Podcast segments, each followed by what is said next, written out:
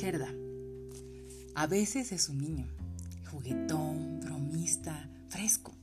¿Cómo se alegró, igual que un crío, cuando le regalé un paquete de cigarros americanos por sus 22 años?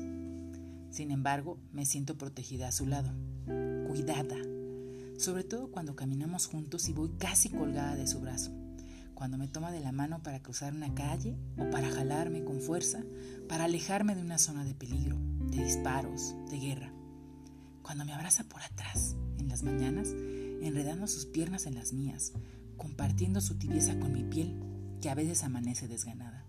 Cuando toca en la armónica la canción que mi madre solía cantarme. Cuando enciende mi cigarrillo, regalándome esa sonrisa abierta, infinitamente traviesa. Cuando intenta proteger mi cuerpo con el suyo, más grande que el mío, en cuanto escuchamos las sirenas que anuncian otro bombardeo. Me gusta que presuma ser esa especie de dandy anarquista que todo lo puede, un hombrón independiente, masculino, seguro de sí mismo. El perfecto bombi que ha asumido la responsabilidad de la denuncia, de un combate que no admite la retirada.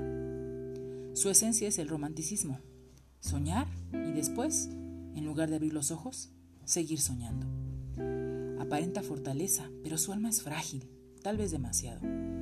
Todavía carga con la soledad de su niñez caótica, sin compañía y sin reglas, con su adolescencia de rebeldía, los puños siempre dispuestos a participar en alguna pelea callejera, buscando la energía que adivinar el peligro inyecta. Detrás de la cámara, su pasión emociona, es contagiosa. Su rostro se instala en el éxtasis. Su talento es innato y por lo tanto de un salvajismo que seduce. Imposible no enamorarse al verlo tomando fotos. Imposible no transpirar al sentir su mano sobre mi espalda. Su entusiasmo cuando ambos nos inclinamos para ver la fotografía que comienza a aparecer en la charola de revelado. Lo quiero. He de decir que lo quiero. Lo quiero mucho y bien y todo el tiempo. Y lo necesito cerca. Saberlo, sentirlo cerca. Compartir la intensidad con la que vive, respira, grita, ama. La lealtad con la que sabe ser amigo, hijo, compañero. Es un hombre admirable, generoso, fuerte y tierno. Me gusta disfrutar el sabor de un trago de vino cuando me lo pasa de boca a boca. Evadir las semillas de aceituna que me avienta llenas de su saliva en los momentos en que me distraigo y dejo de escucharlo. Fingir que nos enojamos para solazarnos con el sabor de una reconciliación siempre oportuna en la cama, en el sillón, en la mesa del comedor, en la alfombra.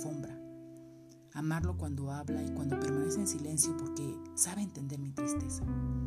Amarlo cuando dice que no siente hambre para que me termine el único plato de jotes que tenemos por cena. Amarlo cuando me mira como si yo fuera lo más importante.